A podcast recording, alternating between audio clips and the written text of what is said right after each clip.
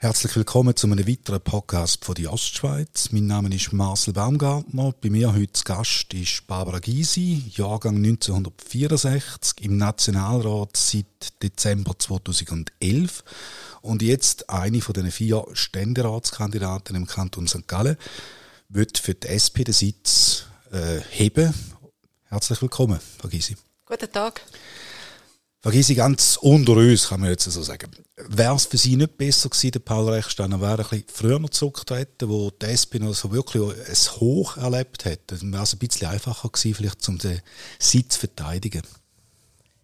Ja, schlussendlich ist es ja die persönliche Entscheidung von Paul Rechsteiner, wie lange er im Amt bleiben bleiben. Ich meinte, es war ein guter Moment gewesen, zum Zurücktreten, hätte ich auch die Amtstour fertig machen von mir her. Aber ich bin natürlich jetzt sehr bereit für den Wahlkampf. Ich habe eine grosse Erfahrung. Ich habe vor einem guten Jahr bin ich an vorderster Front bei der Pflegeinitiative engagiert gewesen, habe äh, natürlich mit all diesen Pflegenden zusammen und vielen anderen Menschen eine Volksinitiative gewinnen. Ich meine, das ist ein absoluter Höhepunkt von einer politischen Laufbahn auch. Nicht so viele Leute können Volksinitiativen gewinnen. Und von dem her fühle ich mich eigentlich sehr parat für den Ständerat. Ich habe immer wieder das auch erlebt, wenn ich, äh, wo ich politisch tätig war, 2011 ist es mir ähnlich gegangen, habe ich gefunden, jetzt ist wirklich die Zeit reif, auf die nationale Ebene zu wechseln. Ich habe so einen gut gefüllten Rucksack, dass ich wirklich ähm, eben die Themen gut kann bespielen kann. Und jetzt bin ich in Bern schon lange am Politisieren. Ich darf, glaube für mich in Anspruch nehmen, dass ich auch einen gewissen Bekanntheitsgrad habe, ich habe ein gewisses Gewicht, sei in der Sozial- und Gesundheitspolitik, aber auch als Finanzpolitikerin. Und ich glaube, das ist natürlich das, was im Ständerat doch auch wichtig ist, dass man über Parteigrenzen hinweg Mehrheiten machen kann, dass man auch eine Erfahrung hat. Ich habe ja auch lange noch in der Wieler Exekutive politisieren und all das, glaube ich, macht mich doch zu einer sehr vollständige Kandidatin und ich bin überzeugt, dass ich den Sitz auch für die SP kann verteidigen kann. Meine nächste Frage erübrigt sich gerade. Also Sie haben nicht äh, müssen quasi in die Bresche springen, sondern Sie fühlen den Rückenwind. Und Sie haben jetzt gerade gesagt, äh, über Parteigrenzen hinweg. Also bis in welches Lager haben Sie das Gefühl, können Sie Stimmen holen? Grundsätzlich glaube ich, dass ich in allen Parteien kann Stimmen machen kann. Natürlich äh, sicher... SVP auch? Ja, ich habe auch immer wieder ähm, wenige Panagierstimmen aus der SVP. Ich meine, gerade mein Engagement zum Beispiel für Pflege oder auch für einen Teuerungsausgleich für bessere Renten, das kann durchaus auch Leute aus der SVP überzeugen. Das ist aber nicht mein Hauptwählerinnen-Wählersegment, aber gerade meine Sozial- und Gesundheitspolitik tut die Leute in der Mitte sehr gut abholen mit meinem äh, ökologischen Engagement auch. Und ich bin überzeugt, ich meine, Gesundheit ist ein wesentliches Gut und da braucht es auch eine gesunde Umwelt dazu. Das kann auch grüne und grünliberale Wählerinnen und Wähler überzeugen. Von dem her, ich habe ja gerade als Stadträtin in Wiel immer sehr, sehr gute Wahlresultate erzielen Ich weiß auch aus den letzten Wahlen, wenn man genauer über die, ja dann auch die Statistiken anschaut, ich habe sehr viel Stimmpotenzial in der Mitte, aber auch in anderen Parteien. Von dem her glaube ich, ist es möglich, den Sitz zu machen, aber ich weiß, es braucht viel, es braucht ein breites Engagement und äh, ich bin aber überzeugt, ich kann über Parteigrenzen hinweg eben auch mobilisieren. Es ist jetzt nicht frech von mir, wenn ich sage, Sie sind eine, klassische linke Person, wo man genau weiß, äh, ja, da kommt man das und das über. Das ist ja eigentlich ein, ein positives Attribut. Gibt es links von Ihnen noch eine andere Position oder sind Sie wirklich ganz am linken, linken Ecke? Ja, wenn Sie das Links-Rechts-Schema nehmen und auch mein Abstimmungsverhalten im Nationalrat anschauen, dann sehen Sie schon, dass ich sicher ähm, links positioniert bin. Wenn Sie dann aber schauen, wie ich als Stadträtin in Wil geschafft habe, beispielsweise, dann sehen Sie, dass ich zwar einen, einen Kompass habe, einen politischen, aber dass ich dann in der Alltagspolitik sehr wohl äh, pragmatisch an die Sachen angegangen. Ich habe in Wil äh, dürfen den Altersbereich, also die äh, ambulante und stationäre Langzeitpflege zusammenführen. Das ist ein Projekt über, von fünf Gemeinden in zwei Kantonen gewesen. Durvita heisst das. Dort habe ich eine gemeinnützige Aktiengesellschaft als Rechtsform vorgeschlagen oder haben wir vorgeschlagen. Ich habe das ja nicht alleine gemacht, das haben wir erarbeitet, weil ich da überzogen bin.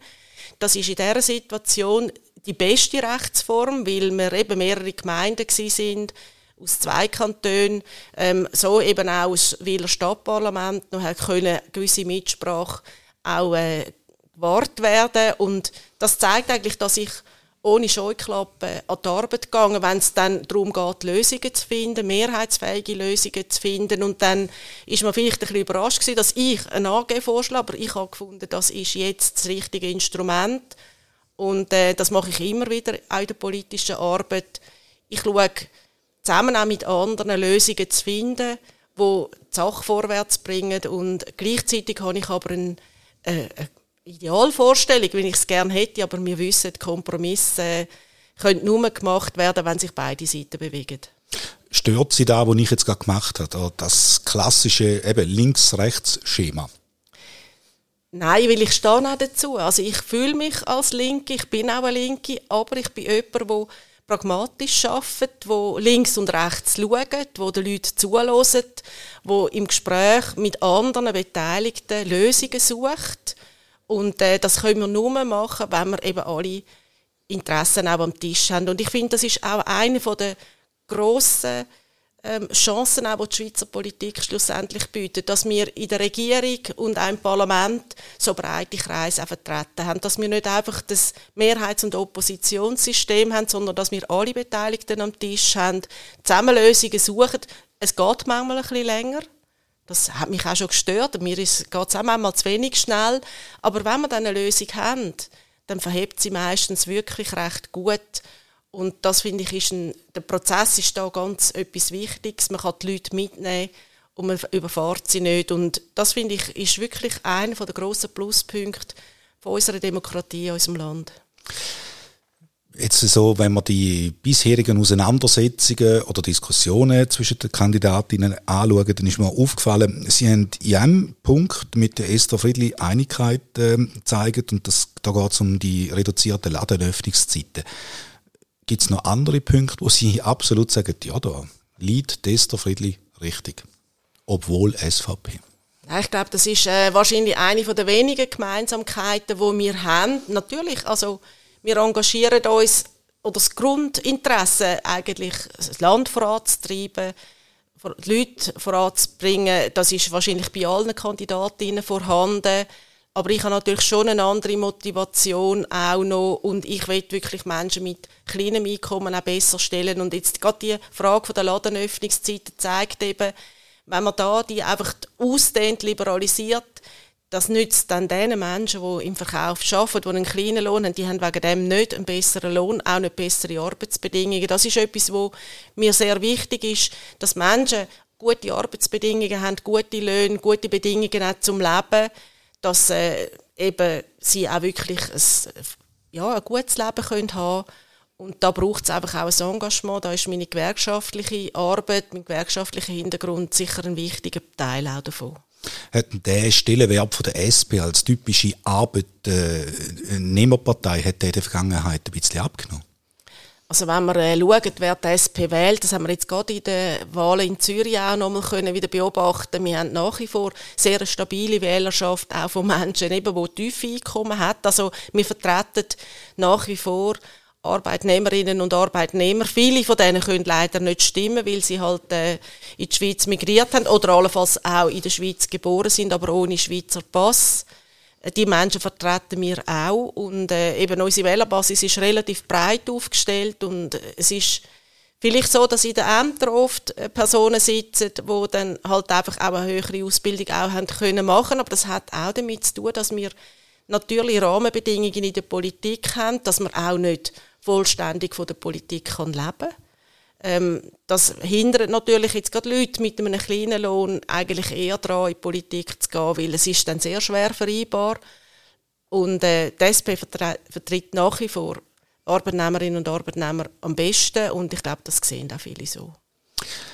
Jetzt würde ich sagen, Sie haben den grössten Gegensatz logischerweise zu der Kandidatin von der SVP, aber aktuell müssten Sie eigentlich vor allem gegen Franziska Rieser von der Grünen schiessen, weil Sie haben mit ihr ein Päckchen geschnürt, äh, die Kandidatin, wo äh, weniger Stimmen hat von Ihnen beiden, die zieht sich zurück für den zweiten Wahlgang. Jetzt müssten Sie eigentlich schauen, dass Sie möglichst Franziska Rieser hinter sich bringen.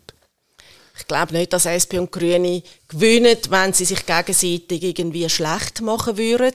Natürlich, ähm, ich tue mich in diesem Wahlkampf vor allem mich selber präsentieren. Das ist eigentlich das Thema auch von einem Wahlkampf. Es gibt Unterschied zwischen der Franziska Rieser und mir. Sie ist aber auch eine talentierte Politikerin, die eine gute Arbeit leistet in Bern. Ich glaube, es ist einerseits wirklich meine grosse Erfahrung, wo ein Plus ist, wo im Ständerat einfach auch hilft, wenn man äh, weiß, wie der Politalltag wirklich funktioniert. Äh, ja, ich denke, bin mit allen Wasser gewaschen, wie man so schön sagt. Und das Zweite, wo mich nicht nur von der Franziska Rieser auch abhebt, sondern von allen drei Kandidatinnen, ist natürlich mein ausgeprägtes sozialpolitisches Engagement. Keine von den anderen setzt sich so für einen vollen Teuerungsausgleich ein oder für Arbeitnehmerinnenrecht wie ich. Das muss man wirklich sehen. Auch mein Engagement für die Pflegeinitiative. Das ist, die Volksinitiative ist ja darum gegangen, einen Berufsstand, einen klassischen Frauenberuf besser zu stellen, bessere Arbeitsbedingungen zu erreichen und dass man diese Volksinitiative durchgebracht haben, das ist natürlich etwas Gewaltiges gewesen. und das ist das, was mich sicher auch ausmacht. Ähm, das Pointierte ist da für gute Arbeitsbedingungen und das nützt ja natürlich der Wirtschaft auch. Ich meine, die Wirtschaft sind wir alle und das sehen manchmal so ein bisschen rechtsbürgerliche Politikerinnen viel weniger und Franziska Rieser ist natürlich jemand, der auch aus einem Gewerbehaushalt kommt und vielleicht diese Seite einfach auch nicht verkörpert. Haben Sie das Gefühl, das Thema wird jetzt auch genug bewirtschaftet, äh, um Ihnen ein bisschen, um das Namenswort brauchen, äh, Rückenwind zu geben? Weil jetzt reden wir über Bevölkerungswachstum, wir, reden über Klima, wir reden über den, äh, den, Krieg. Aber die Themenfelder, die Sie jetzt angesprochen haben, die werden jetzt eigentlich also in diesem Wahlkampf bis jetzt nicht wirklich gross angesprochen. Ja, Sie sagen das ganz richtig. Es ist ähm, nicht Themakonjunktur im Moment von den Gesundheitsthemen, obwohl die ja sehr virulent sind. Also ich meine, wir haben einen massiven Mangel von Pflegefachpersonen. Wir haben eigentlich eine Gesundheitsversorgung, die derzeit akut gefördert ist, ein Medikamentenmangel. Dass das kein Thema ist oder sehr selten Thema ist, wundert mich eigentlich sehr. Ähm, für mich ist jetzt die 9 Millionen Schweiz, die man immer anredet, viel weniger zentrale Frage wie eben die Sicherung von der Gesundheitsversorgung, dass wir genügend Pflegefachpersonen haben, dass sie im Beruf können bleiben auch der Ärztinnen und Ärztemangel, wo, durch, wo auch ist. Wir haben in der Frühlingssession da ein wichtiges Geschäft, dass wir die Zulassungssteuerung ein bisschen lockern, dass wir vor allem den Mangel von Hausärztinnen und Hausärzten, Kinderärztinnen und auch von Psychiaterinnen, wo wirklich gravierend ist, dass wir da können, äh, Verbesserungen machen können dass das nicht das Thema wird, verstehe ich nicht so ganz. Oder die ganze Teuerungskrise. Also, es hat sehr viele Haushalte, die massiv darunter leiden, dass wir eben Krankenkassenprämien haben, die 7% gestiegen sind, eine allgemeine Teuerung von 3% und die Lohnentwicklung ist nicht derart gut gewesen. Es hat Firmen, die die Löhne aufgetan haben, die auch recht anständige äh, Lohn Verbesserungen gemacht haben oder Teuerungsausgleich gesprochen, aber insgesamt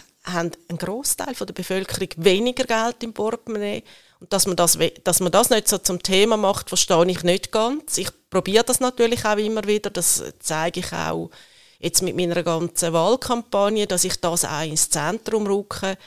Oder auch bei der Thematik ähm, Klimakrise bewältigen. Das ist auch ein wichtiges Thema. Es kommt auch immer wieder im Wahlkampf. Die Energieversorgung sicherstellen. Aber auch da Thematik, dass wir das so machen, dass die Leute mit dem kleinen Portemonnaie nicht übermäßig belastet sind, dass Mietnebenkosten bezahlbar bleiben. Da braucht es wirklich ein grösseres Engagement. Und da verstehe ich dann manchmal die anderen Parteien nicht, dass sie da nicht mitziehen. Das ist etwas, wo wir von der SP oder wo auch ich jetzt eben als Barbara Gysi in dem Ständeratswahlkampf sehr stark immer wieder bringen. In den Podien muss man einmal ein bisschen dafür kämpfen, dass das auch noch Thema wird was ist denn ihre, ihre Lösung, ich sage jetzt einmal, für die, oder gegen die steigende Krankenkassenprämie? Die kann man ja nicht einfach nur auffangen, indem man, dass man die Löhne äh, äh, höher ansetzt. Ja, also wir haben ja bei der Krankenkasse ein sehr unsoziales Finanzierungssystem, dass wir die Kopfprämie haben, das heißt, alle zahlen im Grundsatz gleich viel Krankenkassenprämie, unabhängig, ob sie einen Lohn als Verkäuferin haben oder als äh, Hochschuldozentin. Äh, die Grundprämie ist gleich hoch und das ist nicht sehr sozial und wir haben das sogenannte Korrektiv, die Prämienverbilligung, wo das sollte ein bisschen ausgleichen, fließt aber viel zu wenig Geld in die Prämienverbilligung hinein. Und wir haben äh, von der SBA eine Volksinitiative gemacht, dass man wenigstens die Prämienverbilligung ausbauen tut, dass man maximal 10% vom verfügbaren Einkommen unter Berücksichtigung auch vom Vermögen für Krankenkassenprämie muss ausgeben. Und das würde den Menschen schon sehr viel helfen. Wir haben viele Haushalte, die 15 bis 20 Prozent ausgeben muss, auch im Kanton St. Gallen. Wir haben da eine sehr schlecht ausgebaute Prämienverbilligung. Und da haben wir wirklich ein gutes Projekt. Ich sage aber auch, das alleine lange natürlich nicht. Das ist, die Kostenverteilung ist eine sozialpolitische Frage. Da haben wir eigentlich einen guten Lösungsansatz. Wir helfen aber auch dort mit, wo es darum geht, Kosten einzusparen oder Kosten zu dämpfen, muss man vielleicht besser sagen.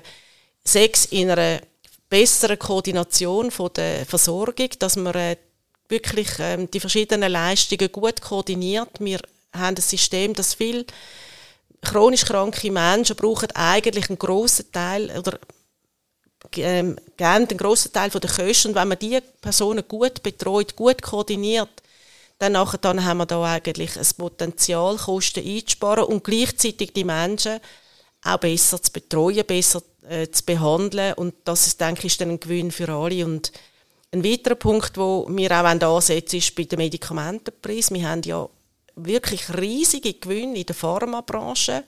Und gleichzeitig haben wir Medikamentenpreise, die zum Teil explodieren, vor allem so für neue, neue Medikamente, die entwickelt werden.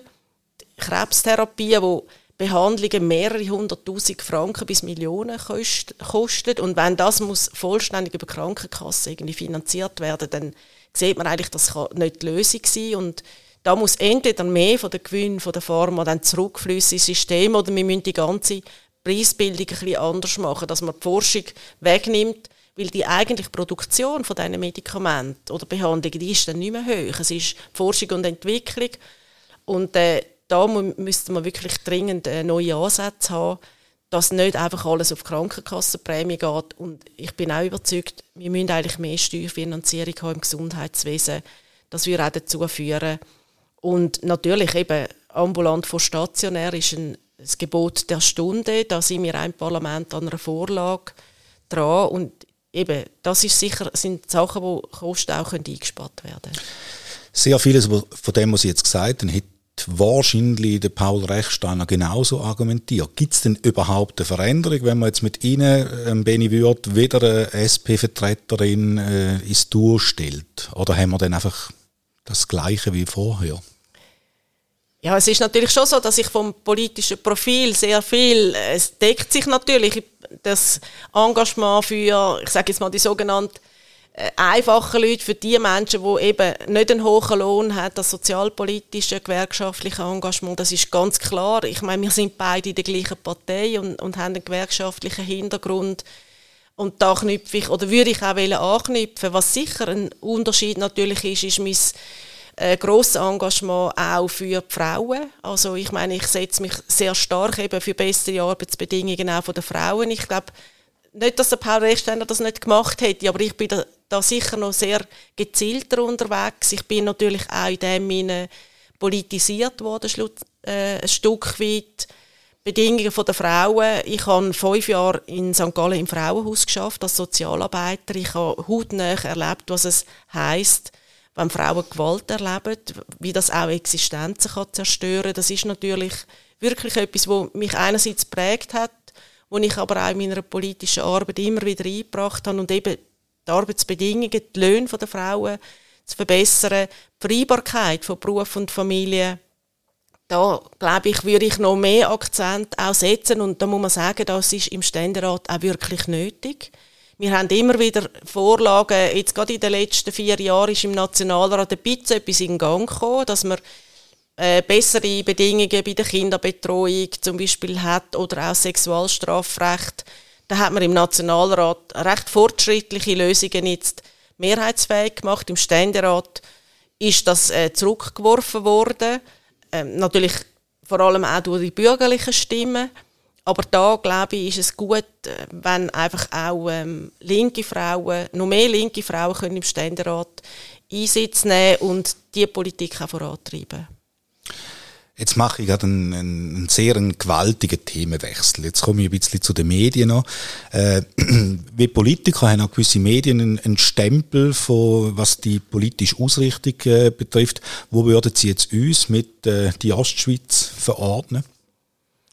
Ja, sie sind sicher äh, Mitte rechts äh, anzusiedeln. Ich muss sagen, ich bin äh, ja eine Zeit lang Kolumnenschreiberin und ich habe dann das in der Covid-Pandemie ja mal eingestellt, gehabt, weil ich dort nicht einverstanden bin, wie sie auch gewisse äh, Haltungen portiert oder zugelassen haben und äh, das wirklich ähm, dann auch über ihren Kanal verbreitet worden ist.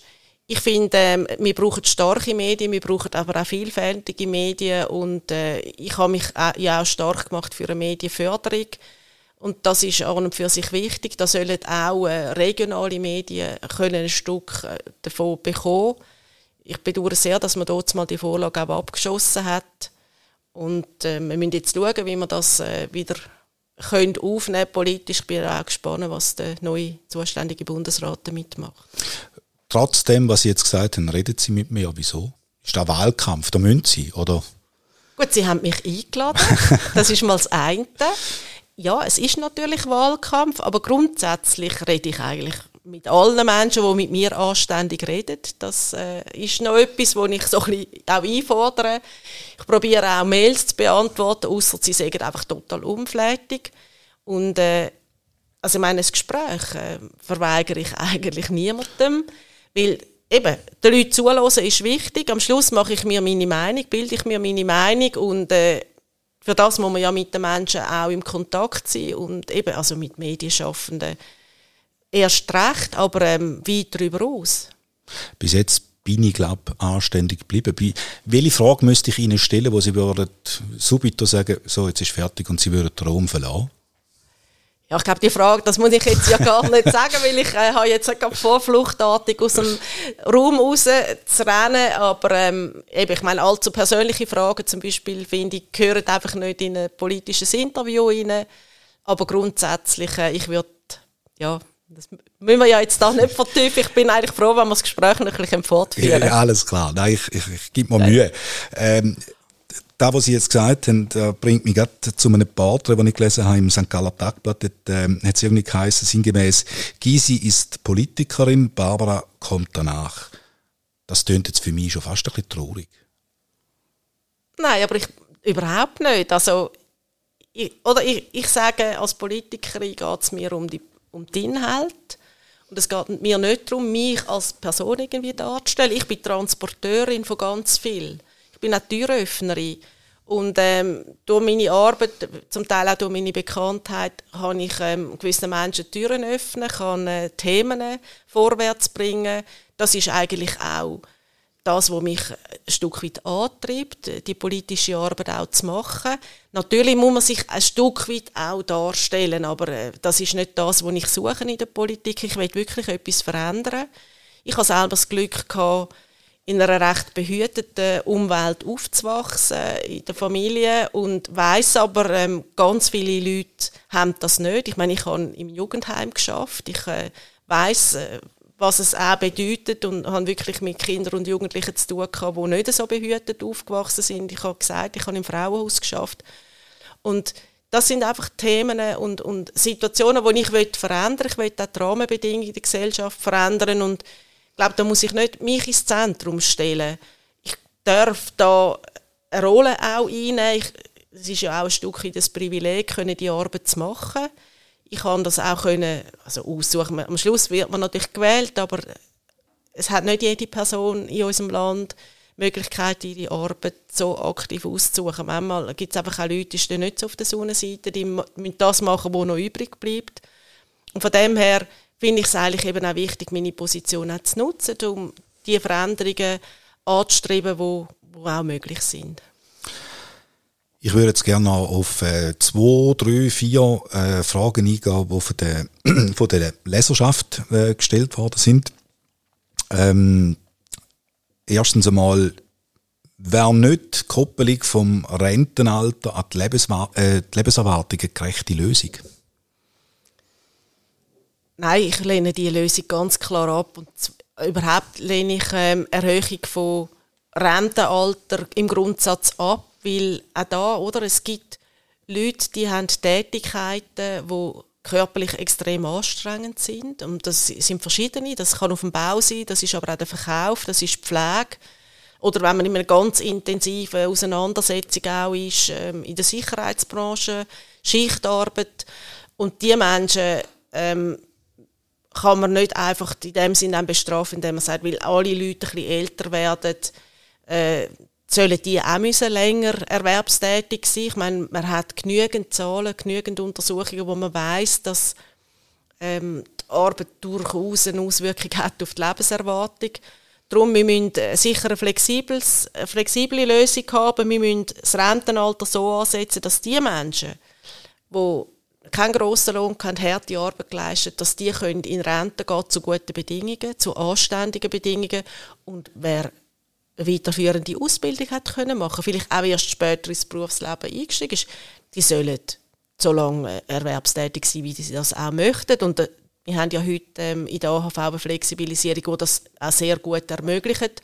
Und das ist meines Erachtens der Weg. Man kann Anreize setzen, dass man auch länger erwerbstätig bleibt oder eben teilzeitlich ähm, noch länger erwerbstätig ist. Ich finde, auch das sind sehr gute Modelle. Ich habe das auch selber, als ich in Führungsfunktion war, versucht, auch Führungspersonen zu ermöglichen, dass sie ein bisschen vor dem offiziellen Rentenalter vielleicht haben können, so einen, einen Schritt schon ein bisschen zurück machen, vielleicht sogar einen Teil reduzieren, einen Teil von der Verantwortung abgeben. Das müssen wir ermöglichen, aber nicht einfach alle über den gleichen Leist schlagen. Werden denn unsere Modelle, die wir heutzutage sind, noch korrespondieren mit den neuen Ansprüchen, die, ich sage jetzt mal, die jüngste Generation hat? Die, sind, die wollen nicht mehr so viel schaffen, die wollen mehr Lebensqualität, mehr Freiheiten auch im Leben. Wird das überhaupt noch aufgehen? Ja, und ich glaube nicht, dass das eigentlich so völlig neue Bedürfnisse sind. Also ich meine, ich habe nie 100% geschafft. Also ich habe nie 100% Anstellung gehabt. Ich habe immer viel geschafft. Aber ich habe nie einen 100% Job gehabt, weil ich auch einen Haufen anders gemacht habe. Und ich denke, viele von der jüngeren Generation, die machen auch noch anders, sind dann vielleicht Weiterbildung, es ist äh, zum Teil Familienarbeit. Und der Anspruch, dass es eben auch noch etwas anderes gibt, neben der Arbeit, denke ich, ist durchaus da. Das heißt aber auch, wir müssen Arbeitsverhältnis so ausgestalten, dass man eben auch kann, ein 100% Pensum schaffen Das ist mal das eine. Und äh, ja, ich glaube, wir müssen die Rahmenbedingungen äh, so machen, dass man dann eben Beruf, Familie und auch noch weitergehende Engagements kann unter einen Hut bringen. Das ist heute oftmals sehr schwierig. Und wenn man sehen, wie viele Menschen auch wirklich krank werden beim Arbeiten, ausbrennen, dann müssen wir ja da schon in der Arbeitswelt auch etwas ändern und dass Jüngere einfach sagen, bis wir umkippen, schaffen wir einfach nicht. Und ich meine, ich habe es erlebt, mein Vater war 58 gewesen. Er ist in dieser Firma, wo er die Lehre gemacht hat, ist er rausgemobbt worden als Führungsperson. Ich meine, das ist ja dann auch nicht, oder? Also wenn man dann wirklich ähm, nach einem langen Arbeitsleben irgendwie muss zum Schluss kommen und sagt, ich habe so viel gegeben, aber eigentlich ist man mit mir nicht gut umgegangen und ich denke eben, es, das sind nicht neue Situationen. Und wir müssen wirklich die Arbeitswelt so gestalten, dass die Leute können arbeiten können und dass sie aber auch eine Befriedigung beim Arbeiten haben. Kommen wir zu einer weiter, weiteren Leserfrage. Wie wichtig ist Ihnen die Neutralität von der Schweiz? Also ich finde es wichtig, dass die Schweiz auch gute Dienste kann äh, gewähren oder sich da engagieren im Rahmen von UNO-Mandat aber da, einfach die Neutralitäts, den Neutralitätsbegriff über alles zu stellen, ähm, finde ich manchmal ein bisschen schwierig, weil es gibt Situationen, da kann man sich nicht wirklich neutral verhalten, sei es jetzt gerade zum Beispiel in dem Krieg in der Ukraine, wenn Menschenrechtsverletzungen begangen werden, aber der Neutralitätsbegriff ermöglicht eigentlich relativ viel. Und äh, in dem Sinne eben, die Schweiz ist gut gefahren, aber man muss auch sagen, wir müssen da auch aktiv bleiben und eine aktive Neutralitätspolitik in dem Sinn betreiben. Das finde ich eigentlich die zentrale Frage. Sie haben jetzt gerade ein bisschen angesprochen, wie viel Armee, ich frage jetzt nicht, braucht es die Armee überhaupt nicht mehr, aber wie viel Armee brauchen wir momentan in der Schweiz? Nicht wahnsinnig viel meines Erachtens, weil ich glaube, man muss das auch ein bisschen übergeordnet anschauen. Also die Schweiz ist insgesamt ein kleines Land und wenn es jetzt wirklich kriegerische Auseinandersetzungen gibt, die bis an die Schweizer Grenze kommen, dann wären wir ja nicht in der Lage, irgendwie nur ein paar Tage auch auszuharren. Und das muss uns irgendwie auch bewusst sein. Wenn, dann muss man die Sicherheitsarchitektur auch ein bisschen europäisch denken. Wir müssen mit Partnerinnen und Partnern zusammen das auch anschauen. Und ich meine, dass wir im Zweiten Weltkrieg verschont worden sind, das hat ja auch damit zu tun gehabt, dass man so neutral ist man da eben dann auch nicht gewesen. Man hat äh, doch genügend Hilfestellungen auch äh, Nazi-Deutschland gegeben, dass man ähm, eben dort dann nicht eingenommen worden ist. Und ich glaube, wir müssen wirklich eben, wir müssen eine aktive Polit Außenpolitik machen, wir müssen mit den europäischen Partnerinnen und Partnern auch zusammenarbeiten und äh, das ist wesentlich. Jetzt haben wir sehr viele Themen angesprochen. Wie schlimm ist jetzt das Gespräch für Sie? Das war ein total spannendes Gespräch gewesen. und äh, ich bin jetzt gespannt auf die Fragen, die einmal von Leserinnen und Lesern kommen und sie haben keine einzige private Frage gestellt. Das hat mich jetzt auch noch ein bisschen überrascht, weil das ist ja, wenn man einmal so Porträts hat, ist jetzt das immer so ein bisschen das Zentrale, wer sind sie denn, wer steht hinter, ja eben, was für ein Mensch sind sie und ich glaube... Die Lieblingsfarbe ist rot. Ja, natürlich. Natürlich, genau. Das, nein, das stimmt nicht einmal nur so. Eigentlich kann ich auch sehr gerne grün, aber ich kann auch gerne rot. Ob Sie den Grün immer noch gern haben, nach dem ersten Wahlgang, werden wir sehen. Wir haben jetzt ein bisschen überzogen, weil ich wahrscheinlich wirklich zu anständig war. Danke herzlich für das Gespräch, Frau Gysi. Danke vielmals für das Gespräch von meiner Seite.